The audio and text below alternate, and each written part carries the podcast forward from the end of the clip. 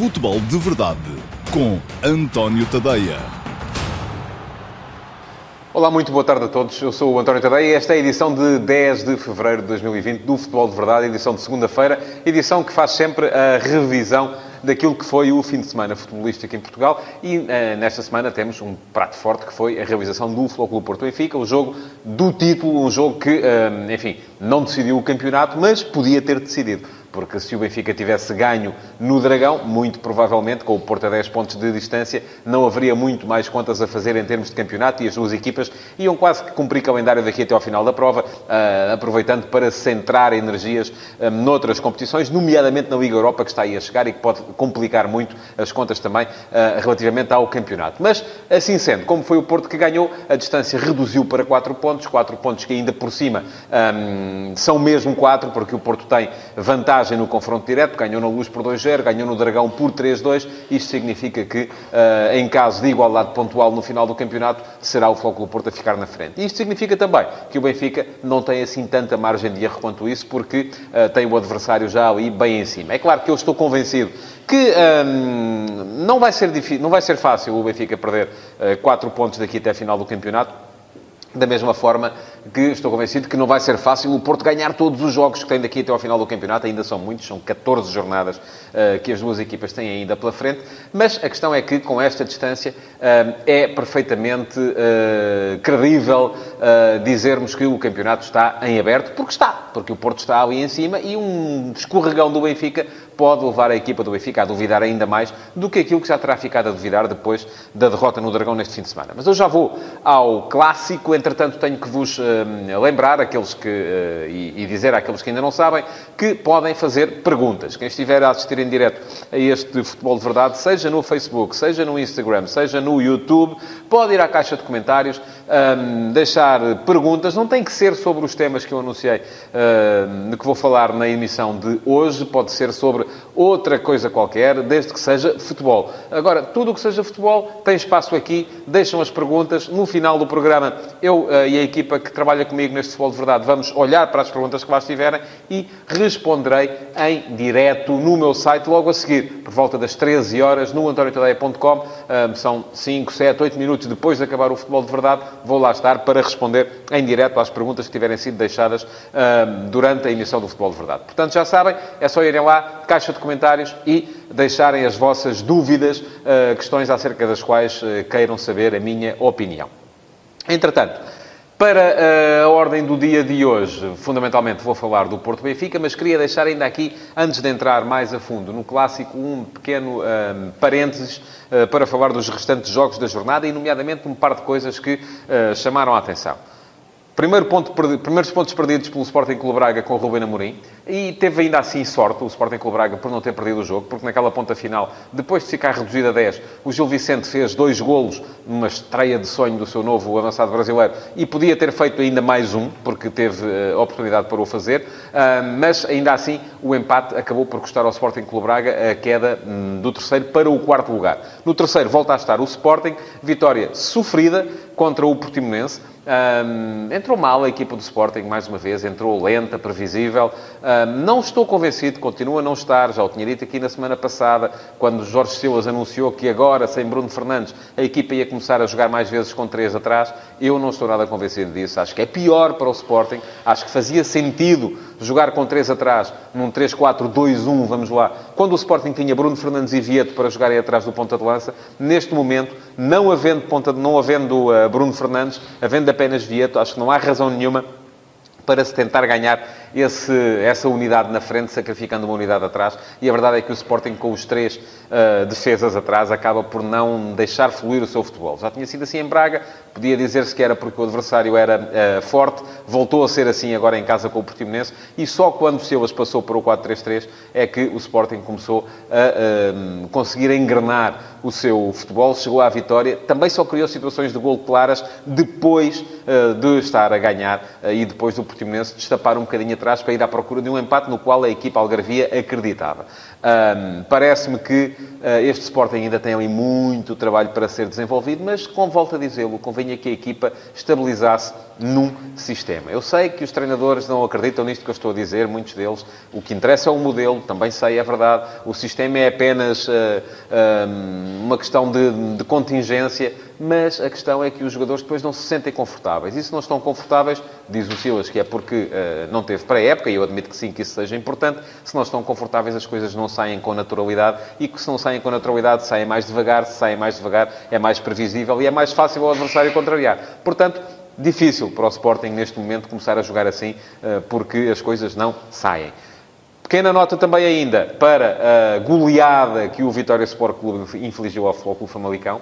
7 a 0, enfim, 7 a 0 é muito golo. Uh, foi um daqueles dias em que correu tudo bem ao Vitória. O Vitória era aquela equipa que venho aqui sempre dizer joga bem, constrói, falta-lhe capacidade no momento de definição, seja uh, no último passo, seja na finalização. Bom, em Famalicão correu tudo bem. Uh, e, por outro lado, correu tudo mal ao Futebol Clube Famalicão, também a jogar com 10 desde relativamente cedo, mas isso não explica tudo.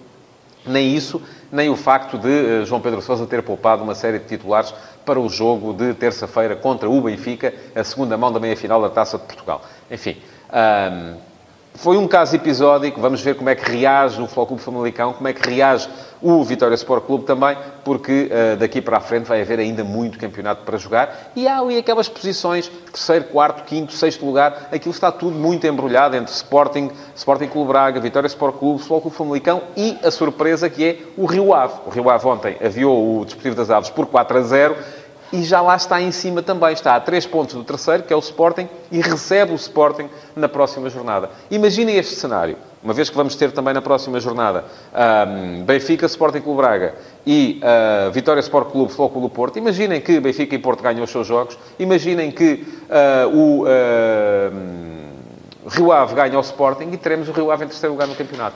Enfim, é uma nota para o excelente trabalho que está a ser desenvolvido também pelo Carlos Carvalhal em Vila do Conde. Parece-me que a equipa do Rio Ave está a jogar belíssimo futebol. É uma equipa que entra em campo para ganhar, sempre, e que mostra uh, qualidade no seu futebol, desde a saída de trás até à entrada nos últimos metros. Enfim, é uma equipa que faz quase tudo bem, pois não tem, não terá jogadores da qualidade que têm alguns dos que estão à sua frente no, no, na, na tabela. E pronto, terminados os parênteses, vamos então ao uh, Porto Benfica. Ora bem, Porto Benfica. Primeira questão. Abordagens táticas e estratégicas dos dois uh, treinadores. O que é que há a dizer sobre isso? Parece-me que uh, ambos entraram com os 11 de que se estava à espera. Enfim, eu fui surpreendido com uma questão no 11 do Benfica. Eu estava à espera que jogasse Servi e não Chiquinho. Admito que isso tenha condicionado um pouco a equipa do Benfica, sobretudo na forma como a equipa defendeu o seu corredor esquerdo. Sérvia é um jogador muito forte do ponto de vista defensivo. A decisão que foi uh, tomada por uh, Bruno Lage de introduzir Chiquinho no 11 começar com Rafa a sair da esquerda, mas depois mudar isso, e Rafa até passou mais para a direita, e passou Pizzi a aparecer mais no corredor esquerdo, uh, deixou Grimaldo ainda mais vulnerável àquilo que já se esperava, que era um Flóculo Porto particularmente forte no ataque pelo seu corredor direito. Já se esperava isso também, que o Porto concentrasse uh, as maiores tentativas que tinha para chegar com perigo à baliza de Vlaco Dimos pelo seu lado direito, fosse com as diagonais de Marega da, da, da direita para o meio, fosse com as subidas de Corona a chegar desde a posição de lateral direito, fosse com as diagonais inversas, acho que são feitas por Marega, de Otávio, a aparecer no corredor direito. Já se sabia que era um bocado por ali que o Porto ia tentar ser mais ameaçador. E foi isso que aconteceu. Se não reparem, primeiro golo, jogada de Otávio em cima de Grimaldo, que depois a bola vem para uh, Sérgio Oliveira uh, finalizar. O uh, terceiro golo, movimentação de Marega no espaço entre uh, Grimaldo e Ferro. Ferro teve um jogo para esquecer, uh, mas muito também porque Grimaldo raramente lá estava. e Ferro muitas vezes tem que tentar jogar por dois e não consegue fazer bem nem o trabalho dele, nem o trabalho do jogador que lhe é mais próximo. E esta questão é uma questão que é importante para o Benfica do ponto de vista defensivo, sobretudo quando os adversários são melhores e são capazes de explorar aquela que é a sua principal debilidade. Um, Parece-me que um, não terá uh, pensado bem a questão aí uh, o Bruno Lage, mexeu demasiado, enquanto Sérgio Conceição foi mais fiel àquilo que é o seu esquema habitual. No entanto, o jogo acaba por ser muito marcado também pela forma uh, enérgica com que o Futebol Porto entra, entra nele.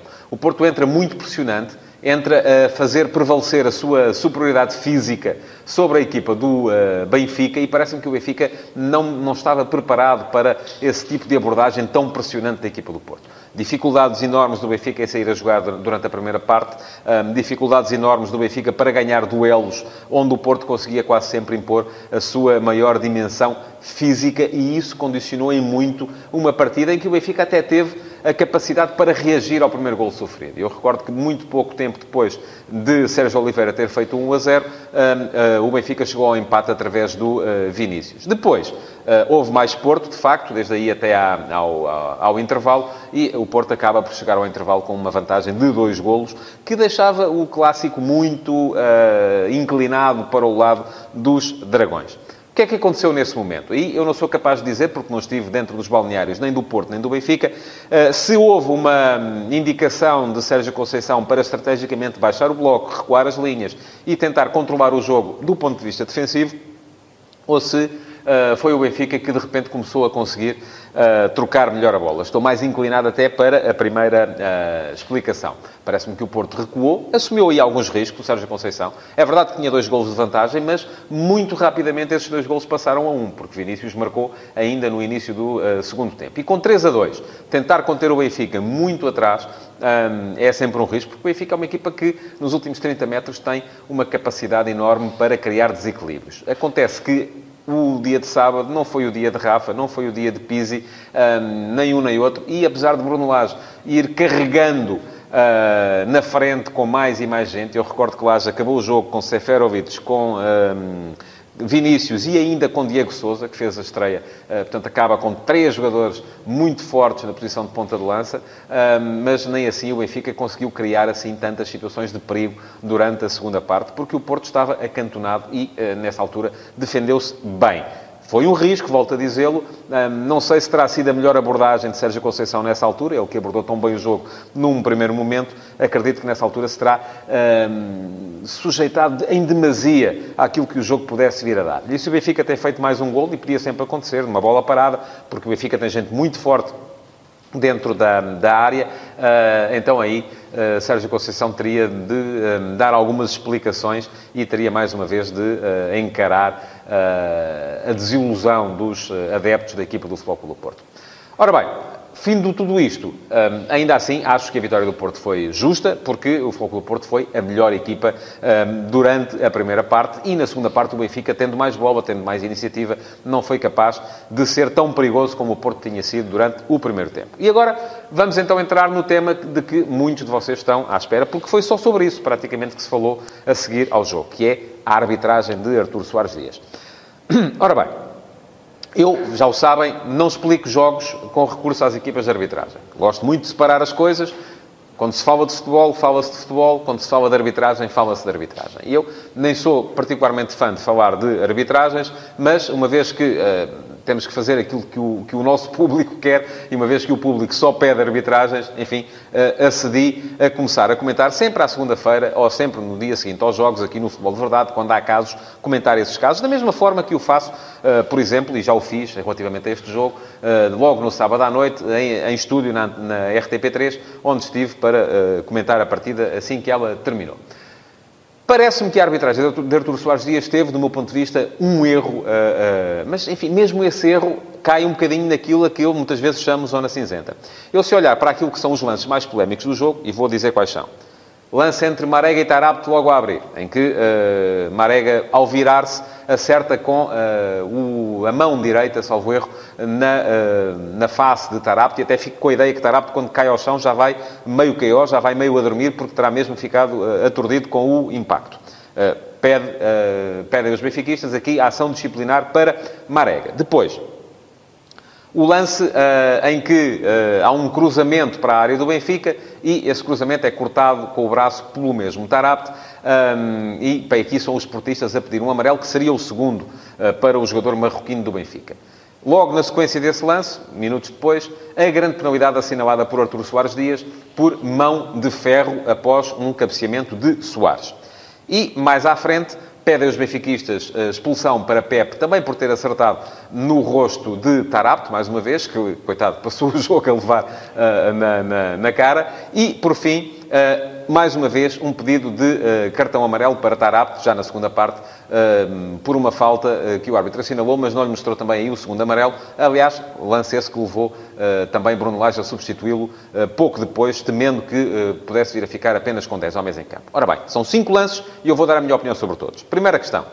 Marega contra Arapte. Acredito que hum, pudesse ser lance para cartão amarelo por imprudência. Não creio que tenha havido ali uh, jogo violento, que tenha havido uh, vontade do jogador maliano do Fóculo Porto atingir o adversário, embora ele tenha sido imprudente na forma como rodou e, de facto, há um impacto que é violento na cara do jogador marroquino do Benfica. Não creio que fosse expulsão, pela mesma razão que vou falar daqui a pouco uh, relativamente ao penalti de uh, Ferro. creio que fosse lance para amarelo. Segunda questão. Amarelo pedido pelo Benfica, pelo Foco do Porto, que seria o segundo para estar apto no momento de um cruzamento para a área. Aí a lei é clara. O cruzamento não vai em direção a ninguém em especial, vai um cruzamento para a área onde há vários jogadores do Benfica, há vários jogadores do Porto, não há uh, claramente um destinatário uh, daquela bola, portanto, é falta, sim, como é evidente, não é cartão amarelo, não seria segundo amarelo para estar apto. Esteve bem uh, Artur Soares Dias nesse lance. Terceira questão, e esta é a mais polémica de todas, até porque a minha opinião vai no sentido contrário à da generalidade dos uh, observadores. A questão da grande penalidade assinalada a ferro. O que é que isso me parece? Muita gente se centrou naquilo que é um toque nas costas, uh, ferro, to uh, perdão, Soares toca nas costas de ferro naquele, no momento anterior ao impacto da bola no braço direito de, de ferro. Eu não valorizo esse toque. Um, quem me ouve, quem me vê, sabe que eu uh, sou adepto de uma arbitragem mais à inglesa, onde os toques têm que existir, onde não, nem todos os toques originam falta. Não me parece que haja ali um toque com intensidade suficiente para que fosse falta. Mas também não me parece que fosse lance para grande penalidade a seguir. Muito francamente, não admito que se marque uma grande penalidade por mão um jogador que está de costas. Ferro não tem nenhuma possibilidade de perceber para onde é que a bola vai, não tem nenhuma possibilidade de fazer aquele corte uh, com a mão a não ser que seja de facto a bola a impactar no braço dele. E ora, aquilo que me parece a mim, pois muita gente vem dizer, ah, mas ele está a aumentar a volumetria. Enfim, eu convido-vos a tentarem saltar para uh, discutir um lance aéreo com os braços colados ao corpo. Assim, é impossível, ninguém consegue. Portanto, na minha opinião, não seria grande penalidade. Da mesma forma que uh, não valorizo o tal lance de Pep com uh, Tarapte e admito aí sim que, uh, até pela recorrência das faltas de Tarapte, um, o lance na segunda parte pudesse ser uh, razão para segundo amarelo ao jogador marroquino do Benfica e, aliás, acho que o próprio Bruno Lage, no final, uh, também ficou com essa sensação e por isso mesmo tirou Tarapte do campo, porque já tinha percebido que à próxima falta que ele cometesse acabaria por ver mesmo esse segundo cartão amarelo e então o melhor era mesmo remediar as coisas. No entanto, olhando para tudo isto,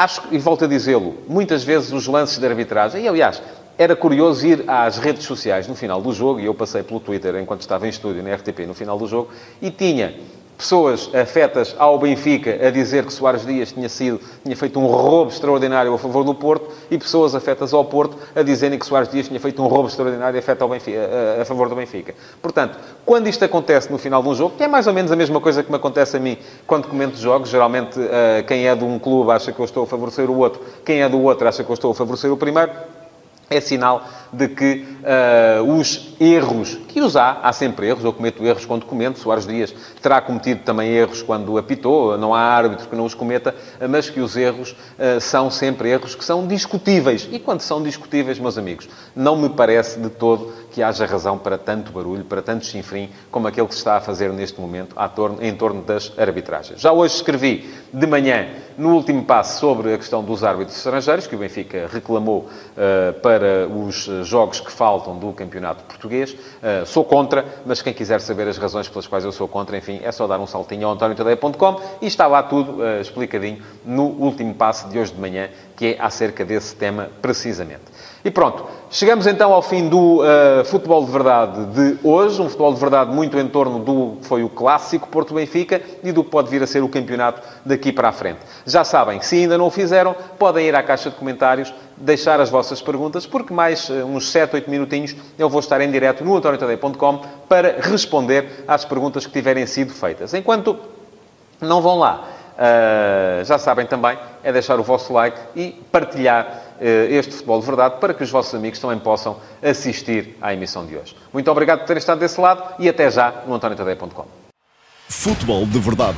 Em direto de segunda a sexta-feira, às 12h30, no Facebook de António Tadeia.